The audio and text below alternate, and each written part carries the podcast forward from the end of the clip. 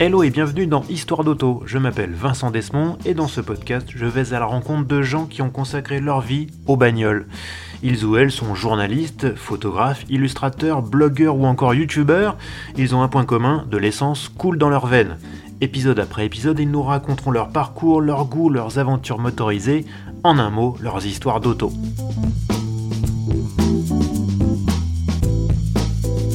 On se retrouve pour la suite des récits de Yves Bérozet.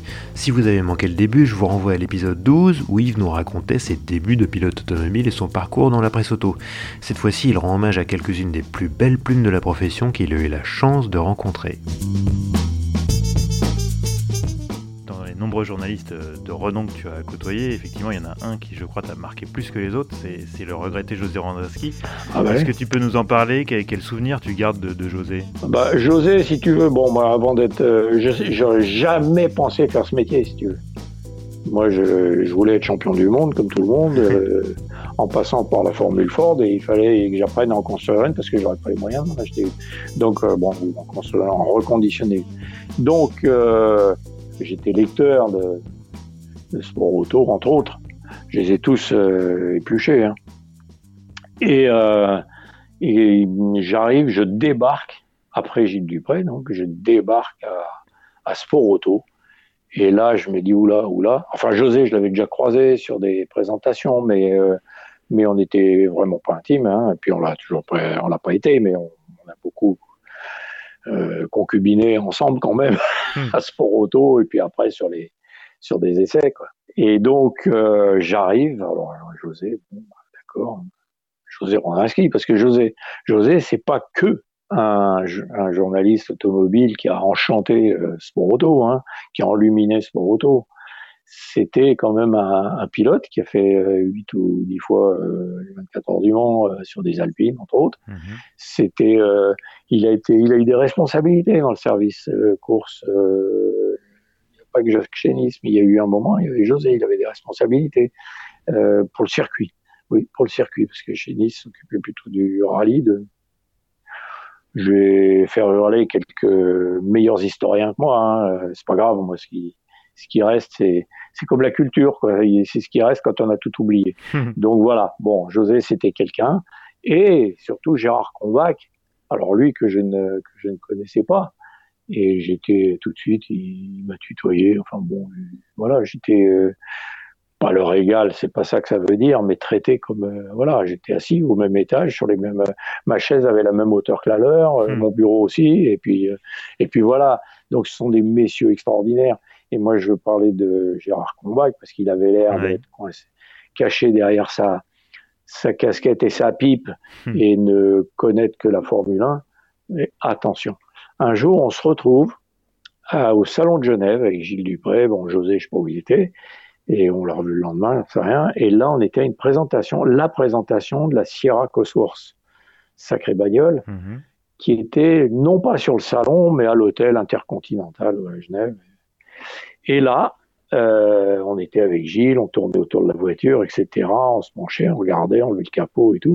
Et évidemment, on voit mon, mon Gérard Cronbach avec Kiss de Corse, qui, monsieur le, le Worst de Cosworth, quoi. Mmh, mmh, mmh. Et donc, euh, il y avait Franck Costin et, et Kiss de Corse qui ont, qui ont créé Cosworth pour, avec le fameux moteur qui a gagné le plus grand de Grand Prix de Formule 1 au monde, je suppose, parce qu'il a, duré, euh, il a duré de 67 à je ne sais plus quand, jusqu'après le turbo, puisque Renault a amené le turbo, mais il y a encore eu des, des Cosworth euh, qui ont continué un peu. Et, euh, et donc, il était évidemment avec son pote de poste, et il parlait pas de Formule 1 il parlait de la Sierra Cosworth. Donc c'est Gérard Cronbach qui nous a donné les diamètres des queues de soupape de de la Sierra Cosworth et la vitesse de passage des gaz et les trucs et le machin. Donc c'était un type qui avait une, une connaissance automobile. C'était pas que un idolâtre de hmm. Colin Chapman et de Jim Clark, et il y avait quoi l'être. C'était pas que Monsieur Lotus, et Monsieur Formule 1 et Monsieur Sport Auto. C'était vraiment un, un connaisseur extraordinaire. Bon, et mon José, c'est pareil, il faisait très détaché, fils de famille, etc. Il avait l'élégance euh, de la parole, des gestes, de l'écriture, etc. c'était un, bonheur. On a l'impression d'être dans un film, quoi. De, hmm. Oui, oui, moi, c'était Clark Gable, c'était, voilà, quoi. On se dit, tiens, je suis figurant. Un seigneur. Oui, je suis figurant dans un film. et, euh, et en fait, Gérard Combac, lui, il était différent. On, arrive et on se dit, tiens, c'est marrant qu'il n'y ait pas Gérard, on, on aperçoit Monsieur de Corse, on ne le connaît pas, on va essayer d'aller se présenter quand même. Non, Gérard, il était sous la voiture. voilà. Et il était sous la sierra. Et donc il sort et puis il retourne voir son pote, il nous présente et puis, puis là on était petits garçons avec Gilles hmm. Dupré qui pourtant avait un gros bagage quoi. Et donc Gérard et José, c'était euh, mais des, des, des, des, monuments de, du sport automobile, pas seulement de la presse automobile française. Moi je regrette toujours les. Alors après il y a eu des, très bons, hein, mais euh, pas que, mais des très bons. Et je regrette les commentaires de Grand Prix de, de José Rosinski. C'était, quelque chose. Vous voyez qu'il avait mis ses fesses dedans. Hmm. Et puis chaque année, il essayait une Formule 1 pour ce auto. Il était obligé de couper ses chaussures. Tellement il était grand, il avait les grands pieds. Il rentrait, il n'est pas dans, dans, la même bagnole qu'un Jackie Stewart. Un François Sever, oui, ça va. Parce que lui, c'est un géant. Mais euh, les autres, c'est des crevettes, des jockeys. Donc, mon José, il essayait euh, souvent une Formule 1 à la fin de la saison, quoi. C'était, voilà, monsieur, monsieur, puis l'élégance euh, de l'écriture et de, de l'attitude, quoi. C'était, ouais, un seigneur, comme tu dis. Moi, j'ai rencontré des seigneurs. Paul Dupuis, c'est un seigneur, et monsieur Paul Dupuis, vraiment. C'est formidable d'avoir euh, croisé. Alors après, il y a les pilotes aussi. J'ai croisé des, gens qui ont fait des voitures tu croises, euh, bon là, lui, j'ai juste dit bonjour, j'ai assisté à, une, un expo de lui, puis une autre fois, j'ai dit bonjour chez Ferrari, parce qu'on a dit, tiens, il y a des Français en visite, on va les amener dans le bureau de Jean-Jacques Is, par exemple. Et là, tu dis, euh, tu es en face de en face de, de E.T. en plus beau, hein, hmm. euh, mais de, tu vois le, si tu veux, on dit que la, la Jaguar E, le, le pied du, le, la base du pare est au milieu de la voiture, tellement le capot est, est long et ben lui, les, les, sourcils, les arcades sourcilières d'un Jean-Jacques, c'est au milieu du crâne, quoi, tellement il y a de front au-dessus, quoi. Donc il doit y avoir quatre cerveaux comme le mien, quoi. J'ai empilé là au-dessus. Et, euh, et monsieur, quoi, et quand il te parle, il t'explique ce qu'il a inventé, hein. Ne serait-ce que la transmission de la, la Ferrari FF, la, qui est devenu la GT Lusso, là, euh, qui, qui, qui, a des qui est quatre roues motrices selon sur certains rapports, mais pas tout le temps, enfin jusqu'à telle vitesse, etc. Jusqu'à tel rapport. Ça c'est du Jean-Jacques, donc c'est invitable. Et euh, il te l'explique et tu te crois intelligent, quoi. Tu, puis tu rentres chez toi et tu dis merde, qu'est-ce qu'il m'a dit?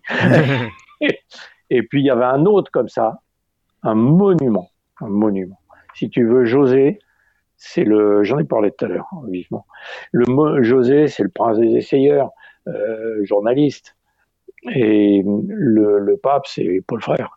Voilà. Mmh. J'ai dit ce qu'il avait été capable de faire dans une Formule 1, aux 24 heures du Mans qu'il a gagné, etc. Et Paul Frère, tu le croisais à une présentation. Je me rappelle d'avoir l'avoir côtoyé une fois euh, où il m'a adressé la parole et moi j'ai failli fondre comme une midinette, tu vois. Euh, j'avais euh, j'avais 45 balais hein, et, et, quatre gosses. et Paul Frère qui s'adresse à toi et il me dit t'as vu, hein, dis donc qu'est-ce que t'en penses là, le truc. j'ai pas dit, j'ai pas rappelé, j'avais fait un truc dans ses pieds. J'ai lui envoyer une giclée de sable à Zolder et donc et c'était et mes camarades de, du moniteur automobile, Jean-Jacques entre autres, Yves Maroselli, euh, travaillaient avec lui. C'était leurs camarades de travail, ils, allaient, ils faisaient des comparatifs euh, hmm. ensemble. Et au volant, euh, mon Paul frère, il avait 80 balais, 75, 75. Enfin, il disait pas comme ça, il disait 75. Et il avait plus de 70 ans et au volant d'une 911, il était intenable. Quoi. Moi, je le vois encore euh, dans les présentations avec sa canne, euh, monter dans la bagnole avec sa canne, et après personne ne le suivait. Quoi. Une fois qu'il était dans la voiture, il rangeait, il rangeait la canne sur le siège passager, puis après, euh, même, à, même, à, même, à, 70 ans bien tassé, il, fallait s'accrocher. Quoi. Et il avait une canne parce qu'il s'était tôlé avec son scooter, je crois que c'était un C1 BMW, dans le col de Vence, tu vois. Il devait avoir une plaque d'humidité ou de verglas, il s'était retrouvé dans le, dans le ravin, il était remonté en rampant, etc. Et après, il, la silhouette avait commencé à se voûter. Mais tu sais que 8-10 ans après son, son, décès, je le cherchais dans les salons. Hmm. Parce qu'il était, il ratait jamais un salon de l'auto et il était toujours euh, le mieux placé et, et, le plus au fait de tout. Par exemple, le, le système euh, diabolique, euh, bon, c'est bien des Anglais, hein, mais du moteur MG, tu sais, tu avais les, la MG F-Type, là, le petit sympathique qui avait un moteur, euh, c'était quoi un, Oui, c'était un 1600 qui a servi au Caterham d'ailleurs. Et euh, il y avait la version, euh, la version 16 soupape euh, à levée variable, enfin à levée et, et diagramme variable, ouverture variable. Et c'était un truc, mais euh, diabolique. C'était pas un tuyau d'arrosage, mais c'était des, des, des, un arbre à cam creux avec un plein à l'intérieur, enfin un truc comme ça. Et je n'ai compris comment ça marchait pas à travers le dossier de presse, bien entendu, mais en lisant l'article de, Paul Frère hmm. dans le moniteur automobile. voilà. C'est non, non, mais c'était un vulgarisateur exceptionnel. Je me rappelle une fois une conférence au début de l'Audi Quattro c'était José, c'était euh, Paul Frère qui faisait la conférence de presse des, des journaleux. Hmm. Parce qu'ils se sont dit, chez Audi, c'est intelligent, ils se sont dit, lui, il va savoir leur expliquer à ces cons-là. Non, ils ont plus de respect que ça. Mais il va savoir leur parler. Et c'était exactement ça. Et c'était, euh, non, c'était, c'était un, un, ingénieur, hein, c'était un grand monsieur. Et j'ai eu la chance de croiser ces gens-là. Et j'en ai encore plein. Hein. Donc euh, il y a un sujet qu'on va pas pouvoir euh, éviter malheureusement pour toi, c'est le, ah bah, sujet, pour toi, hein. le sujet des gadins en bagnole parce qu'il y a quand même il y a quand même oh as quand même un historique là-dessus qui est, qui est assez incroyable. Je veux dire, tu es quand même quelqu'un qui, qui a la réputation d'avoir un solide coup de volant et malgré tout, il t'est arrivé quand même pas mal de sorties de route, de dérapages plus ou moins contrôlés et, de, gadins. Comment ça se fait? Je vais, je vais, le faire court parce que je ne. Déjà, on prête corrige. Alors, tu sais, on a tendance à des fois en rajouter un peu, mais j'ai pas besoin qu'on m'en rajoute. Euh, je suis très à l'aise avec ça. Dans le sens où moi, où j'ai des camarades qui ont jamais rayé une voiture. Bravo, chapeau. Moi, je suis, je t'ai dit tout à l'heure, je suis né avec 10 pouces gauche, je suis un maladroit. Je n'ai pas, pas été pilote du, sinon j'aurais été champion du monde. Et puis, euh, des fois, j'ai peut-être des pertes de concentration. Je suis déjà en train d'écrire le papier ou des trucs comme ça. Donc, oui, non pas un nombre incalculable, mais j'ai tarté quelques caisses qui m'avaient rien fait. Je les ai chiffonnées. Bon, ça c'est vrai. À côté de ça, bon, euh, Formule Ford, j'ai aussi tutoyé du rail, mais pas toujours euh, ma faute, mais peu importe, c'est celui qui est au volant qui est le con. Et, euh, mais je suis entier, j'ai je me suis fait mal au genou une fois. Quoi.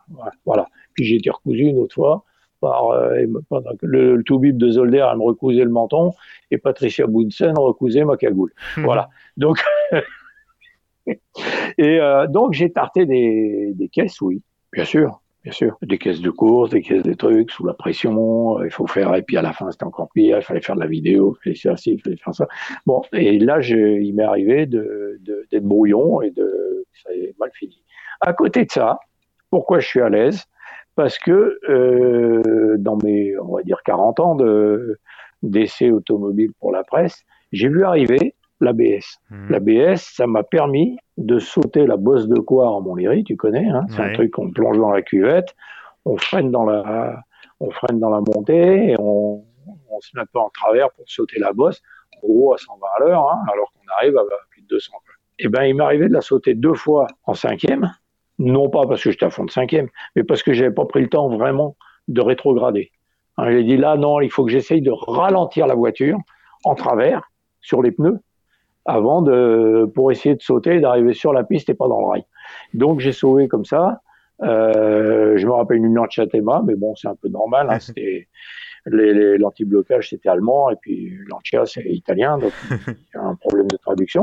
Et une fois, alors, avec une Mercedes. Alors là, c'est beaucoup plus euh, inattendu. J'ai été beaucoup plus surpris, mais il y avait en plus un peu de fading, je pense, parce que c'était quand même des voitures un peu, un peu robustes.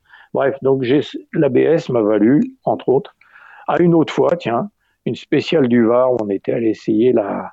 On était euh, avec l'équipe de l'action, on avait une 405 MI16 X4, la 4 roues motrices. On avait pris des voitures chez les concessionnaires. C'était une présentation de Ford Fiesta, mais on faisait deux sujets en même temps. Donc on était les photographes, tout ça était allé rendre euh, la 205 chez Nice, celle-ci la Ford, ben Ford, les trucs machin. Et moi j'avais les valises dans la 405 euh, X16 et j'allais récupérer tout le monde chez les concessionnaires, mais j'avais les valises. Et euh, Et j'arrive dans un, dans un virage et la 405 euh, Mi16, enfin, et, surtout X4, a eu quelques soucis de d'ABR, puisqu'il l'appelait comme ça. Mmh. C'est peut-être pour ça qu'il marchait pas déjà. C'est du temps de Monsieur Calouet qui disait oui, il y a un couinement. Ah oui, c'est sûr que la porte du garage de l'autojournal, elle couinait une fois que la bagnole s'était arrêtée dedans. Parce que Et on peut en parler à Jean-Jacques Cornaert, qui lui allait boucler à Bruxelles, le moniteur de l'automobile, qui était franco-belge. Lui était patron à Paris, mais il allait boucler à Bruxelles. Et il est rentré au frein à main depuis Bruxelles avec une 405 euh, MI16 X4. Donc moi j'arrive dans mon virage gauche d'une spéciale du Var là, euh, et ben évidemment euh, j'ai dit là ça ne va pas passer. Il y avait le ravin, le talus à gauche, le ravin à droite, donc j'ai mis l'auto en travers parce que heureusement qu'il nous reste les pneus et il y avait euh, la roue avant gauche dans le caniveau gauche euh, à la corde, la roue arrière droite euh, bah, dans le vide, et puis j'ai, eh ben, et j'étais là, merde, merde, merde, tu sais comment ça se passe dans ces cas-là, ça dure une seconde, mais tu déroules dix minutes, quoi. Mmh. J'étais déjà là, en train de compter les valises au fond du ravin en disant merde, je vais les remonter une par une. Quoi. Mmh. Tu vois, alors que tu es en train de te battre comme un singe au volant. Et euh, donc, c'est des moments rigolos après. raconter aux petits enfants euh, pendant les longues soirées d'hiver au coin de la cheminée. Et donc euh, la 405, eh ben je l'ai pas ramené intact puisque j'ai légèrement frotté la baguette de pare-choc avant gauche. voilà. Mais mais c'est je me suis vengé. J'aurais fait un, un autre filet dans l'action parce qu'un encadré ça se voit encore mieux, tu le sais, qu'un qu'un truc dans le texte. Et tout se lit dans, le, dans, dans la presse, enfin à l'époque en tout cas. Et donc chez Peugeot, ils se sont offusqués. Mais je ne dis pas le courrier que j'ai reçu et les coups de téléphone que j'ai reçus d'un loueur Hertz à Montpellier, qui était sociétaire de l'Automobile Club, qui m'appelle, qui me dit voilà monsieur, euh, j'avais deux 405 euh, MI16 et un jour il y a un client qui m'a rapporté le porte-clés, il est clé, mais que ça. Et puis euh, en me disant ça n'a pas freiné. Je dis mais monsieur, pas de problème, le client est roi, je vais vous en donner une autre, etc.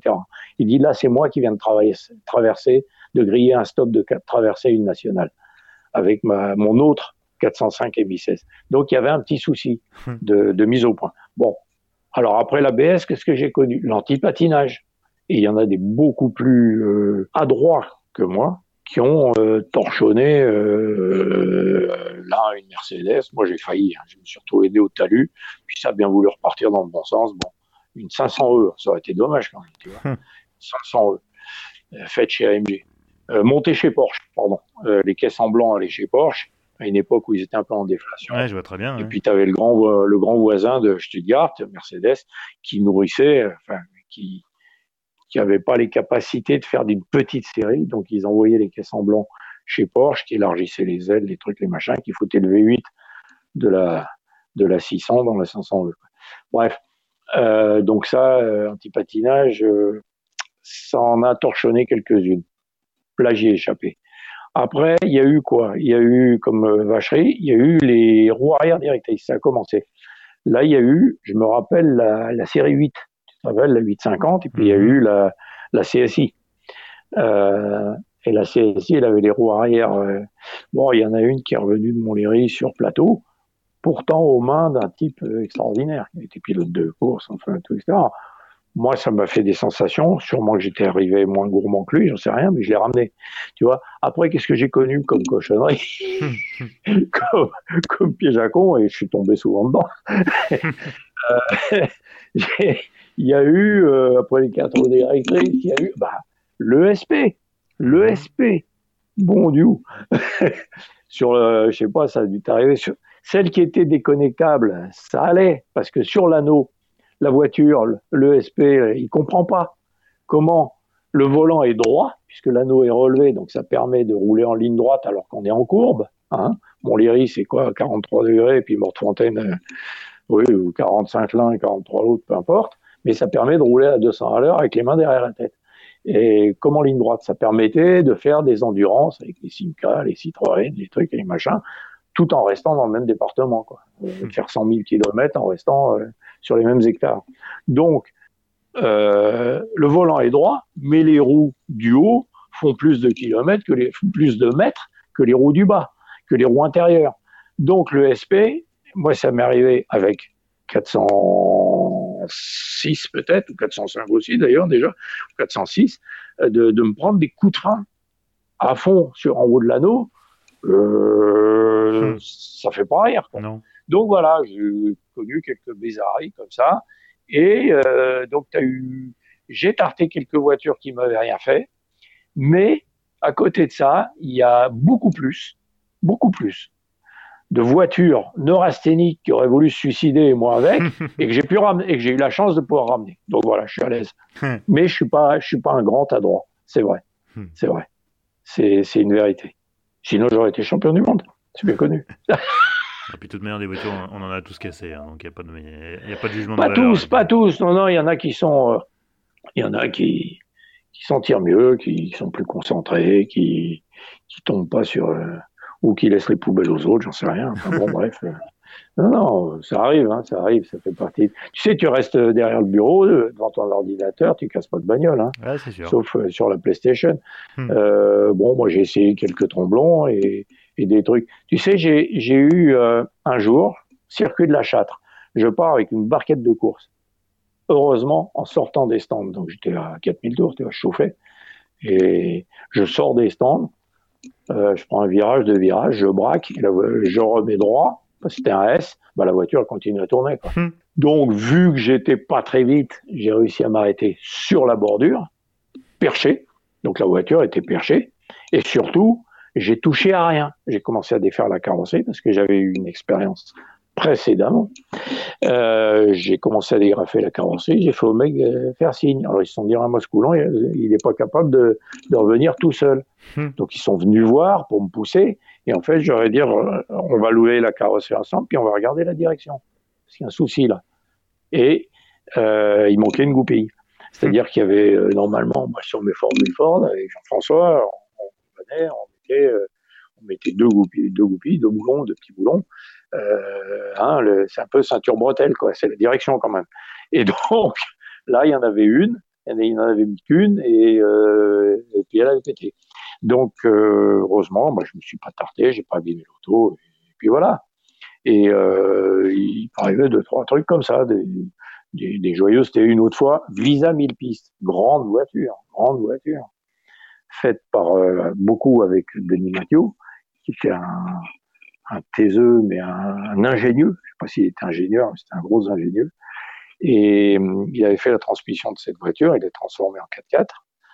Et donc, euh, je vais essayer ça vers la base, sur la Marne, chez Carvalho, qui était un entrepreneur qui, qui, extrayait du sable, et puis du coup, ça faisait des étangs, puis il y en a qui sont devenus des bases de loisirs.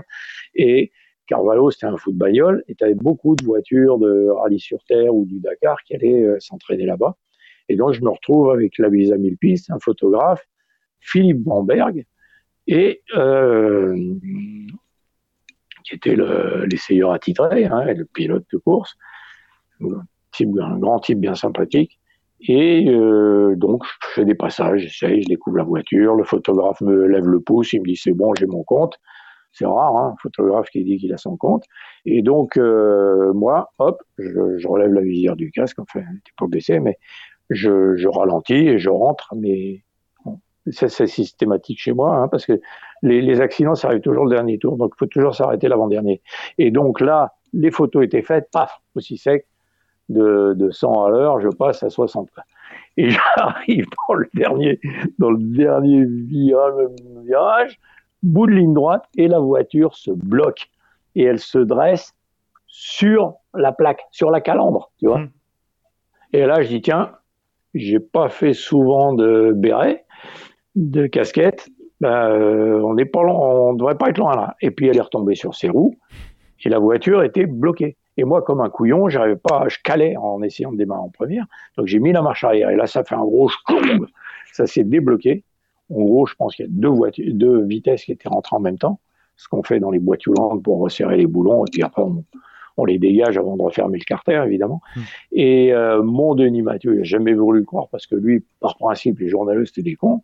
Et heureusement, il y avait Philippe Bambert qui a regardé les traces, qui a dit Mais regarde, les roues sont bloquées, regarde le pare-choc a touché là, regarde. Euh, voilà quoi. Donc, bon, Claude qui était un, un ours génial, mais un ours, bon, on part pas en vacances ensemble, enfin, on s'est jamais revu d'ailleurs, mais il a continué à faire des trucs super et j'ai continué à essayer des voitures super. Hmm. Donc voilà, tu sais, des, t'as, la colonne plus, la colonne moins, et j'ai ma colonne, j'ai ma colonne moins. Dis-moi, Yves, si, si tu n'avais pas pu travailler dans l'auto, quel, quel métier aurais-tu aimé exercer? Je, je, serais resté rentier. Non, mais j'étais pas rentier en plus.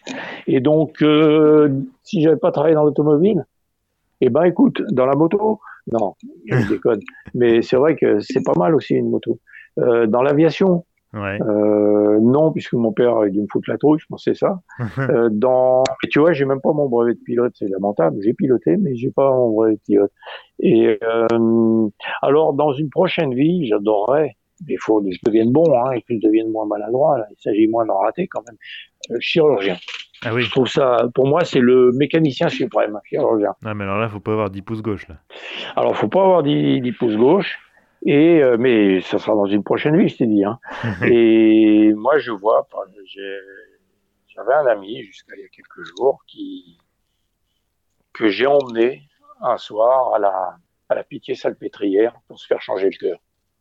Et ben mon ami en question, il était au bout du rouleau, il avait il avait 40 et quelques balais, tu vois, il avait encore pas tout dit. Et ben grâce à cette intervention, de ces, de ces anges, de ces, de ces demi-dieux. Il a, il a vécu plus de 25 ans. Il a vécu une nouvelle vie de plus de 25 ans, ce qui lui a permis de, d'avoir un fils. Hmm. Ce qui lui a permis euh, d'avoir euh, de divorce aussi, et puis de finir sa vie avec, euh, avec un ange, avec une compagne fabuleuse. Et lui, c'est un, grand amoureux de sa compagne, de son fils, etc.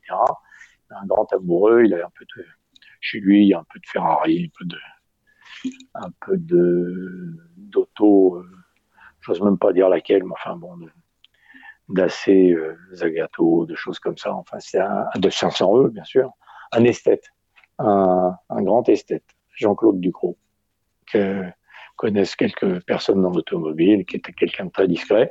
Et voilà, donc j'aurais, oui, oui, euh, chirurgien, c'est, c'est un, un objectif à très long terme pour moi. Mais sinon, concrètement, je regrette. Alors, j'aurais pu être euh, aller travailler chez un manufacturier de pneus. J'avais une, euh, une ouverture chez Goodyear, mais euh, je voulais pas laisser tomber Gilles Dupré tout seul à Sport Auto. L'ambiance était pas bonne à ce moment-là, donc j'y suis pas allé. Et, et en revanche, après, j'ai côtoyé, grâce à mon métier, des gens de chez Michelin, en particulier le prince des essayeurs de pneus, Philippe Wittkock, Jean-Philippe Wittkock, qui a mis au point la Bugatti euh, première génération d'avant, hein, le B110 par exemple, celle d'Artioli. Et, euh, et donc, euh, c'est un métier. Moi, je voulais pas rentrer dans une grande boîte. je pouvais être que à mon compte trop euh, tout seul ou à, ou à, deux avec un frère. Euh, bon, bah, j'ai eu deux frères, hein, donc Jean-François Vanet pour les construire des voitures de course et puis Gilles Dupré pour faire des journaux. Et donc, euh, euh, j'aurais aimé être casseur, démolisseur de voitures, hmm. parce qu'il y a une énorme poésie là-dedans. Bah ouais. Et nos formules Ford avec Jean-François, nous les faisions en allant nous approvisionner dans les dans les casses, trouver un bloc moteur de Cortina de Cortina GT ou d'Escort Mexico qui faisait 85 chevaux et puis qu'on préparait chez chez Valère Boulette à Tongres Tongeren, et qui faisait 100 chevaux après pour entraîner les 400 kilos d'une Formule Ford, puis qui était incassable. Euh, on trouvait des porte-moyeux de Triomphe Speedfair au Herald. C'était pas nous qui les avions cassés. C'est un peu malheureux. Aujourd'hui, on voudrait les remonter, ces autos.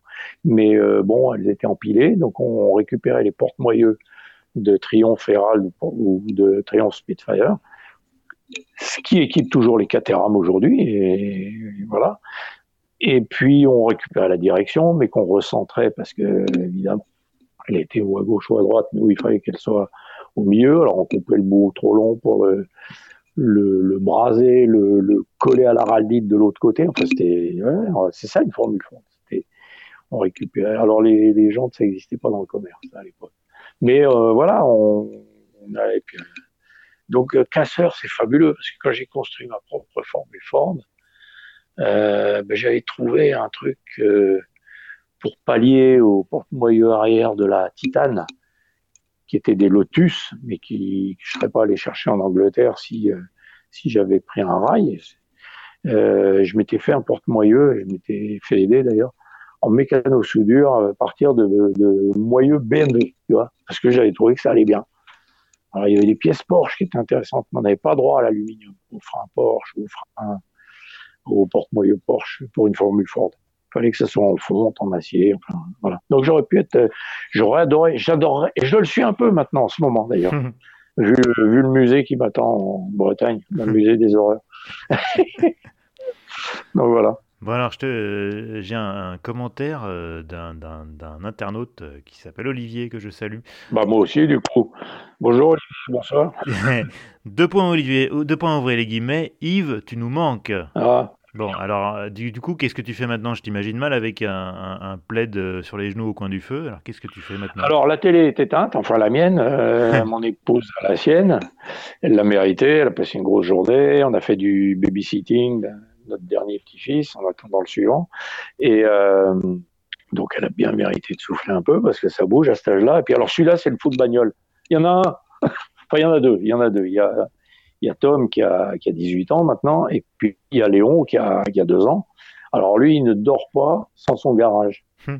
Il, il, a, il dort pas sur un matelas, il dort sur des bagnoles. Hmm. J'y suis pour rien. Mais bon, lui, il a attrapé le, il a dû gagner la course des spermatozoïdes, ça c'est sûr, pour, euh, pour être euh, l'élu pour net, mais il a attrapé celui à quatre roues, quoi. Donc, euh, mais il, il, adore les camions poubelles aussi. Hein. Il est très pote avec les éboueurs des lilas. Parce que quand on l'emmène chez la nounou, quand ses parents l'emmènent chez la nounou, il, il dit bon, il, dit un grand bonjour à ses potes qui conduisent les gros camions euh, poubelles. Ouais, c'est pas, puis, bon, il y a les voitures de course, il y a tout quoi. Ouais, toi aussi. Ouais. Ah bah les camions, les tracteurs, les pompiers, tout ça. Mhm. Ouais, les pompiers, les pompiers, ça marche bien aussi. Ouais. Ouais, ouais, c'est les grands classiques. Donc non, non, moi je suis là, je suis les pieds sur la table parce que je discute avec un ami et puis qu'on parle bagnole. Et euh, moi je voulais deux voitures pour pas m'ennuyer à la retraite, si tu veux, parce qu'un journaliste, même retraité, il peut de temps en temps faire une pige avec des copains, etc. Quoi. Mais je suis content de place aux jeunes. Hein. Je suis très content, par exemple, à Sport Auto. Celui qui est assis dans mon fauteuil, c'est Sylvain Veto. Il a mon, mon écran d'ordinateur, il a mon téléphone. Euh, c'est en bonne main, quoi. Je me mmh. régale. Je confirme. C'est un peu aussi à moi maintenant d'écrire un peu moins et de lire un peu plus, quoi, tu vois, de mmh. relire un peu plus. Donc je me régale. Euh, Sylvain, euh, t'embrasse, quoi. Et merci de m'avoir euh, remplacé. T'as as relevé le niveau, quoi. Voilà. et je j'avais joué deux bagnoles euh, qui avaient qui avaient une histoire pour moi, enfin, etc. Et puis après, mais ça a tourné à la SPA, quoi. j'ai sauvé j'ai sauvé de la casse, par exemple, une Jaguar Mark 10. Une, une 420G exactement, parce qu'elle est de 68 c'est la c'est le précurseur, c'est juste avant la XJ, quoi. Et cette voiture, elle a le 6 cylindres 4 litres 2, donc c'est un moteur qui a gagné le Mans. Tu laisses pas partir ça à la casse. Donc, alors, elle était en piètre état, elle l'est toujours, mais au moins je l'ai mise à l'abri. Et je, je l'attaquerai jamais, j'en sais rien, je sais pas où est-ce que peut-être que quand je vais essayer de la soulever, je vais passer à travers, je sais pas. Elle a une, c'est un autre épisode, c'est une sale vie, c'est bon, bref elle a eu une belle vie, puis elle a mal fini. Et je l'ai, je l'ai recueillie. Voilà. De la même façon, mais aux antipodes, il y a une voiture que j'avais euh, déchirée quand j'étais à l'action automobile en, en 80. Celle-là, elle était sortie en 87. C'était la première voiture de série dont toute la gamme avait un anti-blocage de frein. Bon, c'était un ATE, un TVS. Et puis bon, euh, ils s'étaient pas bien parlé les uns les autres. Euh, et à l'époque, j'habitais Rambouillet et j'arrivais par la nationale et j'ai freiné à Rambouillet Nord et je suis sorti à Rambouillet Sud. Donc, euh, tu vois, euh, et c'était une Scorpio. Ah Eh bien, aujourd'hui, reste bien assis, je suis détenteur d'une Scorpio V6 de litre 4. En plus de litre 4, il y en a eu une poignée en France, qui est l'ancienne voiture d'un préfet, d'un ancien préfet de, du Maine-et-Loire que, que j'ai recueilli, qui était euh, quasi neuve, etc., et qui partait à la démolition. J'ai donné 200 balles au gars et, et pour pas qu'elle euh, qu'elle soit démontée, quoi. Et c'est cette voiture qui m'attend à la gare de Lamballe pour m'amener à, à, mon, à mon hangar, à ma maison, dans, les, dans le fin fond de la Bretagne, des côtes d'Armor, et on pourrait dire les côtes d'Amour d'ailleurs, parce que je me plais vraiment là-bas. Et parce que euh, cette voiture que j'ai achetée 200 balles, ben, pour le moment, elle est fidèle. Quoi. Hmm. Elle m'a, personne ne va mal piquer, parce que plus un gars qu'une Scorpio quand même. Euh, ouais, tranquille. Faudrait être plus que collectionneur pour, pour me la chauffer. et donc je remets la cause de batterie, je tourne la clé, hop, je fais 30 km, je suis à la maison, maison. Et donc euh, j'ai sauvé ça. Qu'est-ce que j'ai? Un jour, euh, j'étais en train de faire une opération AMG. Donc c'était ma deuxième casquette. Euh, j'ai été avec des copains sur le circuit de Brest ou quoi. Et mon ami euh, Jean-François Vanet, qui était en retraite en Espagne et qui avait un, rodéo avec lequel j'allais à la plage. Et mes gosses et moi, quand nous étions en vacances chez lui, euh, entre Valence et Alicante. Et il m'appelle, il me dit écoute, là, le rodéo, bon, il a amorti. Euh, j'en avais acheté un 4x4, il est en pièces détachées pour essayer d'en faire un 4x4 avec les deux. Euh, mais j'ai acheté une Jeep et puis voilà. J'arrive pas depuis l'Espagne à mettre une annonce sur le bon coin, vive le bon coin.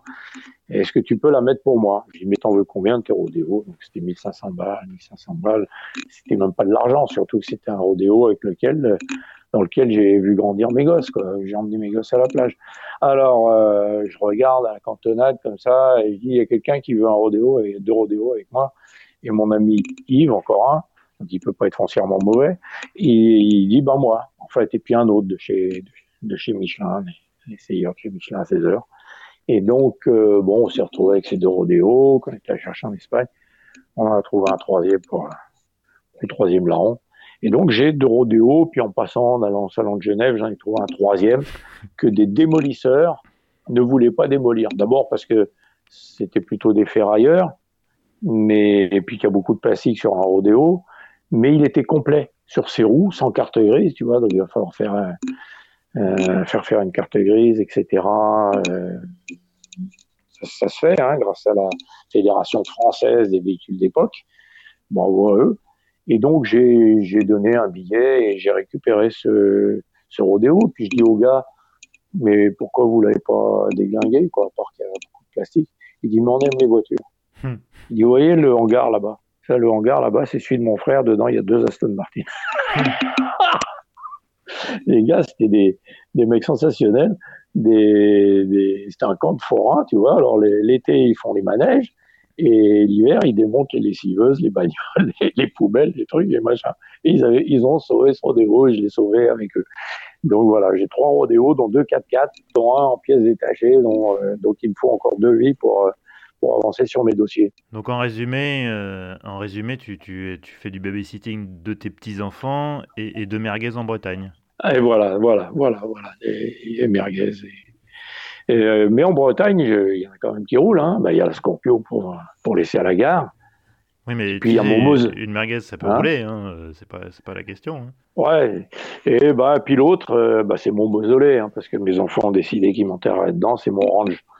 donc c'est un, c'est mon, donc c'est un range classique, hein, avec la calandre verticale, le vrai, l'unique, de port, tout, et euh, V8 carburateur, donc euh, ça c'est parce qu'un range c'est Dieu quoi. En fait dans la vie il faut deux il faut deux choses. Il faut il faut un range et une Caterham. Hmm. Une Caterham c'est une formule Ford avec deux places. Donc c'est une ça permet de, de partager. C'est comme une voiture de course, c'est-à-dire t'enlèves un truc elle marche plus. C'est eh ben je viens de dire une ânerie parce qu'en fait un jour Sport Auto m'a envoyé une essayer une incongruité de plus et j'y suis allé pour faire un essayer de faire un, papier un peu à la blague, humoristique, avec beaucoup de respect bien sûr, mais euh, parce que des voitures qui sont traitées au, au xylophène, euh, les Morgan, moi je respecte. C'est quand même une marque qui est plus que centenaire, c'est complètement euh, inimitable, inimité. Et là, on, Sport Auto m'envoyait essayer une Morgan normale 4 roues, avec l'auvent en bois, etc d'où le xylophène. Et euh, c'est pas un châssis en bois, hein, contrairement à ce qu'on a pu lire parfois. Hmm. C'est quelques pièces qui soutiennent la carrosserie qui sont en bois. Bon, maintenant, euh, ils ont inventé un nouveau nouvel alliage là, entre le bois et l'aluminium. Et au lieu que ce soit l'aluminium qui cercle le bois, comme les, tonneaux, c'est le bois qui cercle l'aluminium. C'est des Anglais. Hein. c'est des Britons. Donc là, les nouvelles Morgan, c'est ça. Bref, ils m'ont essayer ça et la trois roues qui ressortait. Parce que Morgan a commencé, je crois que ça date de 1911, mais ils ont commencé en 1912 ou 13 avec la trois roues, une trois roues. Et ils ont fait ça jusqu'en 56. Et les quatre roues, ils ont, ils n'ont commencé qu'en, qu'en 36 ou un truc comme ça. Enfin bon, je suis mhm. pas historien, hein, santé. Là-dessus, tu es plus précis que moi. Hmm. Moi, je donne la musique, toi, tu écriras les paroles. Et puis, euh, en gros, c'est ça. Et j'ai essayé cette trois roues, d'abord très modestement en me disant est-ce que je vais savoir conduire ça? Et ensuite en me disant euh, ça, mais c'est génial, pourquoi mettre quatre roues alors que trois suffisent quoi? Hmm. Il suffit de les mettre comme il faut. C'est-à-dire, euh, euh, mon petit-fils, justement, il avait, une, il avait hérité d'une trottinette avec une roue devant, deux roues derrière. J'ai dit aux parents, mais foutez-moi ça à la poubelle, hmm. il va se casser la figure. Hmm. Il va se rouler sur le pied et il va se casser la figure. Et euh, du coup, ils, ont, ils sont allés chez Decathlon et il lui en a acheté une avec deux roues devant et une roue derrière. Et mon gamin, il, il est en train de devenir un, un, virtuose de la trottinette. Donc trois roues, ça, ça marche, ça marche. Mais une Caterham, c'est enfin une Caterham, une Seven, euh, c'est Dieu quoi. C'est aussi comme le range, c'est Dieu c'est fabuleux. Moi, écoute, euh, Yves, tu sais qu'on a, on a dépassé à peu près déjà largement d'une heure le format habituel. Donc on, on, va essayer de, de, Ah ben c'est de ta faute, hein. Ah bah, pas mettre une thune dans le bastringue, hein. t'as eu ta partie gratuite là. de toute manière, je pense que tu vois, je vais sortir les ciseaux pour le montage parce que c'est, je, je, vais pas mettre en ligne un, épisode de 3 heures. Non, tu vas faire chier tout le monde. Mais on va quand même. Mais tu ne vas, tu ne vas pas échapper aux questions de conclusion. Euh, tu sais, il y a quatre questions, c'est la tradition de ce podcast. La première, c'est, bah, j'imagine que tu passes pas mal de temps, euh, visiblement, à la chasse aux merguez euh, sur des sites d'annonces. Non, non, plus, plus, plus, plus, je me l'interdis. Plus du tout, t'arrêtes. Je me l'interdis. C'est, eh. tes petits copains d'AutoPlus qui m'ont appris euh, le, bon coin, mais non, non, j'ai arrêté, oula, oula. Je me l'interdis tant que, tant que j'ai pas réduit le parc. Il faut la place. Voilà, voilà. bon, bah, du coup, cette question-là, on l'a éliminée assez rapidement. C'est la réponse la plus courte que tu m'as faite depuis le début de l'épisode. Ah euh. Ton meilleur souvenir de road trip, qu'est-ce que c'est? Oh là là là là, mon vieux. Alors, c'est d'aller à Dakar par, le, par les chemins. On était trois ranges et un, un Defender. Euh, au départ d'Oran et arrivé Dakar. Donc avec toutes les aventures, les trucs, les machins. Rien que pour ça, il y a un podcast d'une heure. Donc euh, ça, c'est un truc fabuleux. C'était à quelle époque C'est d'être allé. Euh, ça, c'était en 90. hiver, au 1er janvier 90. Alors ma, ma femme m'a mis à Orly et, et les copains m'attendaient avec les voitures. Nous étions 12 pour quatre voitures et c'est exceptionnel. Je serais pas allé tout seul parce que je suis un trouillard. Et mais là, c'était fabuleux. Il y avait Christian Debias, Yves Vallet, voilà des messieurs, et puis euh, voilà quelques autres messieurs. Pierre Hérol de l'Argus, enfin bon. Laurent Lacoste, mon photographe de mmh. l'action à l'époque. Non, non, c'était génial. Alors il y a ça, il y a d'avoir fait un demi-tour, de, un quart de tour de Madagascar aussi en 4x4 de loc, euh, local, donc tu imagines le truc. Et puis euh, d'avoir euh, bon, d'être allé en Islande, d'avoir fait un côte-côte aux États-Unis en 911. C'est pas rien. C'est moi qui suis pas un connaisseur des États-Unis, ça c'est pas rien. Mais après euh, road trip, euh, ouais, ouais, ouais, tous les trucs au Maroc pour 4x4 magazine. Hein. J'allais chaque année, enfin j'y suis allé que deux ans, mais j'allais une ou deux fois au Japon et puis une fois au Maroc pour faire un essai longue durée. Ça c'est moi qui était qui connaissais le Maroc des villes et des tournois de tennis que faisait mon père, gagnait mon père souvent. Là, j'ai appris euh, le bled, l'atlas et bon, hmm. euh, l'autre Maroc et, j'y vais chaque fois que je peux. Je rate jamais une occasion. Quoi. Mais ils sont confinés comme nous en ce moment, mes amis là hmm. et mes frères et sœurs. Et donc, euh, ouais, non, sinon, euh, je sais pas, dans tes questions, t'as pas le meilleur essai que j'ai jamais fait. Alors, ou le meilleur bagnole, ou la plus inoubliable. Non, non, non, mais, je, mais, on, va continuer quand même. Ton garage idéal, sans limite de budget, t'as droit à quatre voitures. Faut que ça convienne à peu près à ta vie quand même. Eh ben, il y a mon range. Il y a la Caterham que j'ai pas. Quatre voitures. La Caterham, tu disais? Oh, bah, Il en faut une, oui, oui. Ouais, d'accord. Ouais, je vais là. Parce que j'ai une Formule Ford aussi dans mon musée de 85, faite par une technoto faite par Gérard Chalafre à Clermont-Ferrand, à Pont du Château exactement. Donc ça, c'est une copropriété avec un pote, avec mon pote Yves. Et euh, voilà, donc euh, j'ai ça. Donc euh, ces jours, je vais l'élargir et puis en faire une catéram. Ça va m'énerver là. J'ai faire ça. Et donc oui, un, quand t'as un range, une catéram. Après, si on fait dans la dorure, si c'est toi qui rince, c'est moi qui rince. Il faut une Mura quoi. Une Mura, ouais, bien, bien. ouais, ouais. Puis éventuellement, parce que ça, j'ai quand même un souvenir ému d'un lever de soleil au Mont Classique au volant d'une 300 SL. Quoi. Ah ouais. Ouais. Ça c'est quelque chose. Ça, ouais. ouais. Ça, c'est un cadeau que m'a fait Mercedes. Figure-toi que moi aussi, j'ai eu l'occasion de l'essayer, mais pas, pas au Mont Classique, il hein, faut pas rêver, mais déjà même sur route, c'est déjà tellement extraordinaire comme auto. Mais oui, mais oui. Et en même temps, tu passes moins vite qu'une Clio diesel euh, dans les chicanes Nissan ou, autre. Ouais, mais on s'en fiche. Mais puis ça freine pas, ça ralentit, et puis euh, tout ça. Oui. Mais euh, c'est pas grave. Non, non, mais c'est, tu te dis là du haut, du haut de ces pyramides, 20 siècles d'automobile vous contemple, quoi. Une 300 essais, c'est parmi Et j'ai une porte papillon hein, dans ma collection. Dans mon musée. J'en ai une.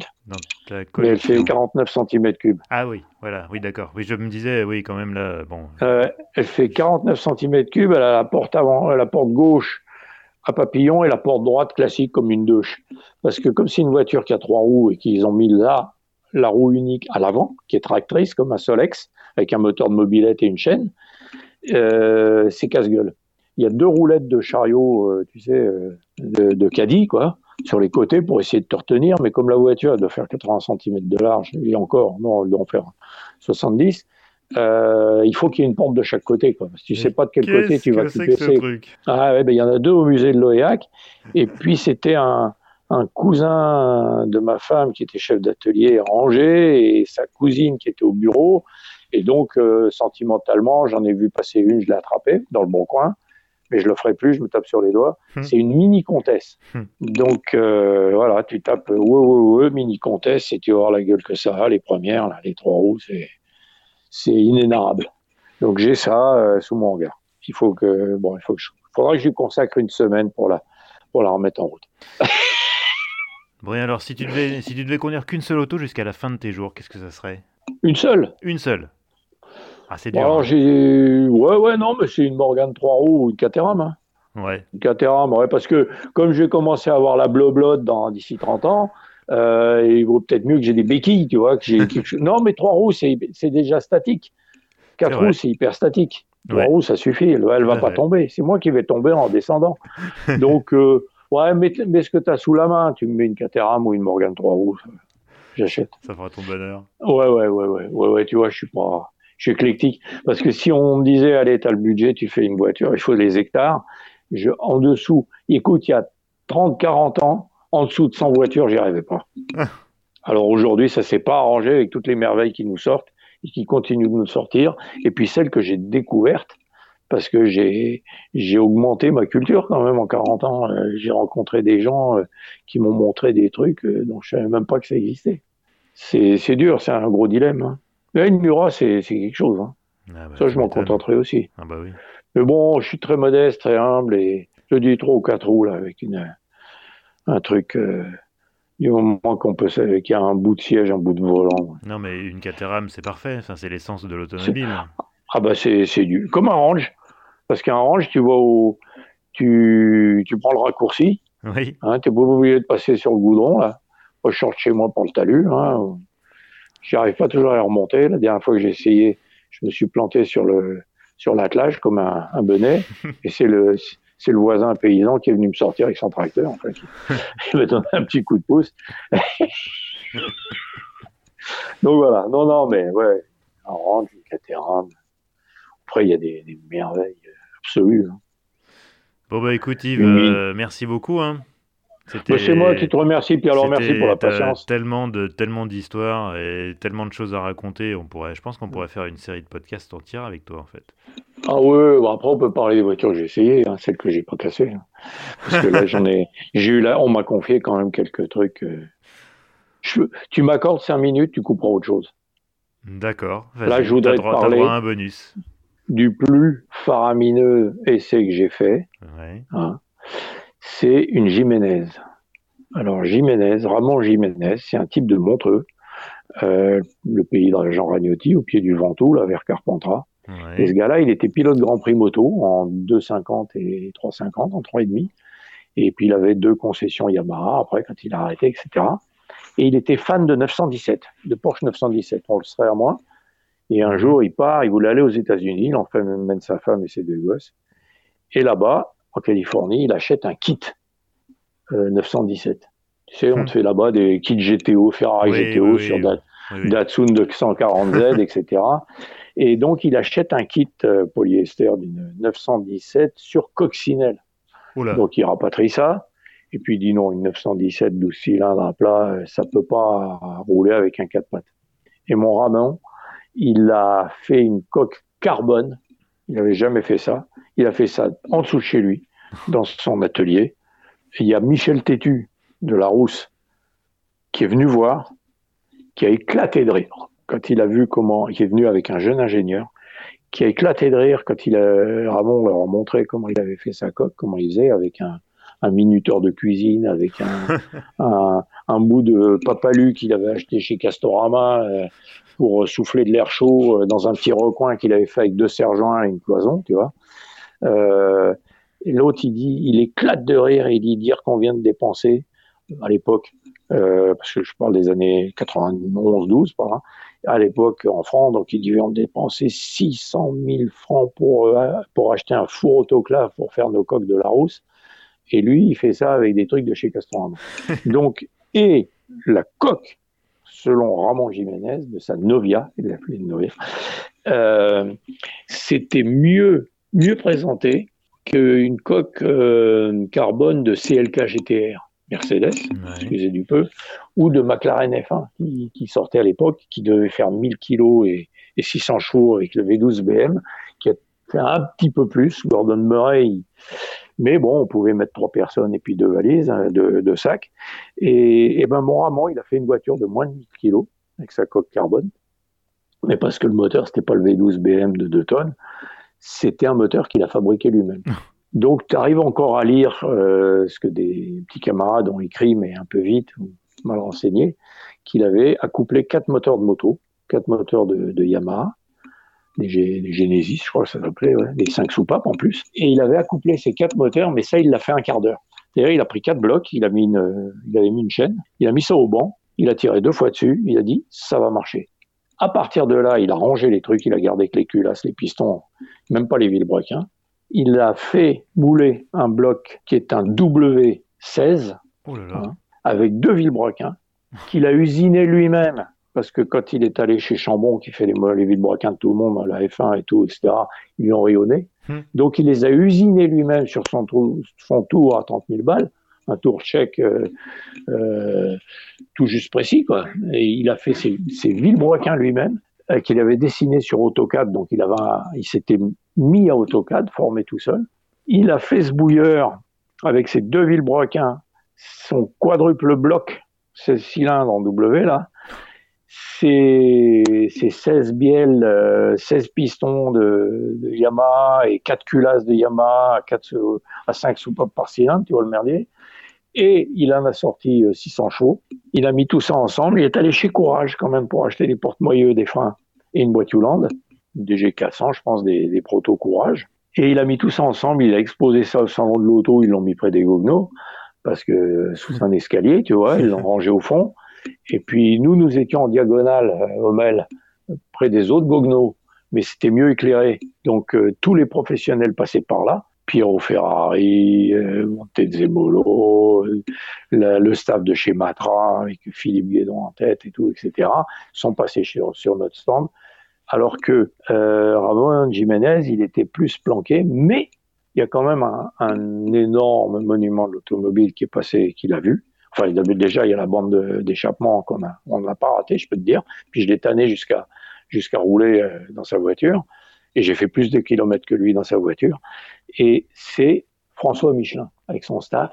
il regarde la voiture. Elle avait vaguement, je sais plus ce qu'elle avait, des slicks ou de course ou des trucs ou des Dunlop ou quoi. Et François Michelin, il fonce sur le mec. Il lui dit qu'est-ce que c'est? Expliquez-moi. L'autre lui explique en deux mots. Et euh, François Michelin se tourne vers les, son staff et dit on n'est pas là-dessus. Hmm. Donc vous allez maintenant vous allez vous occuper de lui. Donc le gars il s'est retrouvé chez Michelin. Ils lui ont passé sa voiture au bon bêta. Ils n'ont pas réussi à l'attendre parce que la coque était superbement faite. Donc ils ont enlevé la, ils ont ôté la coque de l'EB 112 qui est jamais sortie, hein, et pour mettre la coque de la Jiménez qui, était fabuleuse. Et Jiménez, il était là tout humble et tout, mais expliquez-moi, dites-moi la géométrie, le truc, le machin. Les gars, ils ont dit, vous ne touchez à rien. Ils l'ont passé au banc de géométrie. Vous ne touchez à rien. Sa caisse, était parfaite. Et moi, je me suis retrouvé sur le Paul Ricard avec quelques autres confrères à faire quelques, quelques tours de la, de la Ramon, de la Novia de Ramon Jiménez. Après, je l'ai essayé chez lui. On est monté au, au Ventoux, on a traversé Carpentras pendant les heures de pointe. Il avait l'ordinateur sur les genoux, il changeait les programmes. Il me dit, tiens, qu'est-ce que tu penses si je fais ça? Il reprogrammait l'allumage, l'injection, le truc. Ah, je dis, non, non, c'est, regarde, t'as eu un petit à-coup et tout. On a roulé ensemble, on a fait des trucs ensemble. Après, on a roulé sur l'anneau du Rhin, à Colmar. Euh, on a fait la course de côte de Turkheim. Euh, donc, j'ai fait plus de bornes que lui dans sa voiture. Et lui, euh, à moto, moi, je fais pas 10 mètres derrière lui, mais en bagnole, j'étais plus armé que lui, si tu veux. Il me dit, mais, mais vous, vous freinez pas là Tu vois, parce qu'il lui, il n'est pas habitué à avoir. Lui, il freine sur deux tickets de métro, quoi, en, en, à moto. Sauf quand il se met sur l'angle. Mais, alors que là, il y avait quatre, quatre gommards, quoi. Et puis des Michelin, quand ils l'ont équipé. Donc voilà, Ramon Jiménez, il pensait faire 50 voitures, comme Georges Blin chez Mega pensait faire 50 centenaires hmm. à V12 Mercedes parce que le, le et Porsche pensait faire une chier de Carrera GT, mais c'est la 10 cylindres là. Ouais. Mais euh, la réglementation du Mans a changé, donc ils se sont tous, euh, ils l'ont tous remis sur l'oreille. Et euh, la Mega, ben, il y en a eu deux. La Carrera GT, ben, elle a eu une carrière fabuleuse. Et Ramon Jiménez, ben, il a fait une Novia. Et aujourd'hui, il fait des, pièces pour Eurocopter, pour trucs comme ça, avec ses fils. Et les deux Villebrequins, il les avait engrainés avec des, pignons de, rotor, de réducteurs de, de rotor d'hélicoptère. Parce qu'il avait un pote chez, chez Eurocopter et ça, il n'avait pas fabriqué. C'est la seule Ça et la boîte roulante, c'est la seule chose qu'il n'avait pas fabriqué. C'est un génie absolu. C'est un, voilà, on a échappé à ça malheureusement. Et moi, j'ai roulé là-dedans. Eh bah, ouais, bah bravo, c'est la classe. Bravo, Armand. Monsieur Jiménez. Eh bah, dis donc, que d'histoire. Et j'en ai 50 comme ça. Bah, mais ouais. quand, bah, dans 10 ans. Tu sais Il faut est... que tu fasses tourner un peu. Tu sais qu'on tu sais qu'on est quand même à 2h30 de podcast, là, donc on va, peut-être... Euh, on... C'est plus un podcast, là, c'est une diarrhée euh, verbale, une logorée. et tu non. vas recevoir des tomates, ils vont, non, ils vont non, nous haïr. Je, je, pense que je vais faire, un, je vais utiliser un peu les ciseaux pour remonter un petit peu tout ça parce que ah, là, oh là, il là, va falloir, vas-y à la tronçonneuse, un petit peu. Mais, mais ça va être. Vas-y à la tronçonneuse, bon courage, bon courage, bon courage. Non, merci, mais merci beaucoup Yves, en tout cas, c'était vraiment ah chouette. Ben, merci Vincent. C'était au plaisir de se revoir. De ne pas m'avoir fait parler d'automobile et puis euh, à très bientôt. Ça bon va. courage pour le montage. Merci. Salut. Ciao. Merci, bonne soirée. Salut. Et voilà, c'est la fin de cet épisode d'Histoire d'auto. Si ça vous a plu, n'hésitez pas à vous abonner, voire à laisser une appréciation sur la plateforme où vous récupérez ce balado. Ainsi, vous aiderez d'autres personnes à découvrir ces entretiens. Pour vous tenir au courant de l'actualité du podcast, vous pouvez liker sa page Facebook ou vous abonner à son fil Twitter. Cherchez à chaque fois Histoire d'auto au pluriel. Enfin, vous pouvez me joindre par mail, histoiredauto.gmail.com pour vos commentaires, suggestions ou idées. Quant à moi, je vous donne rendez-vous d'ici une quinzaine de jours pour un nouvel épisode. A bientôt et bonne route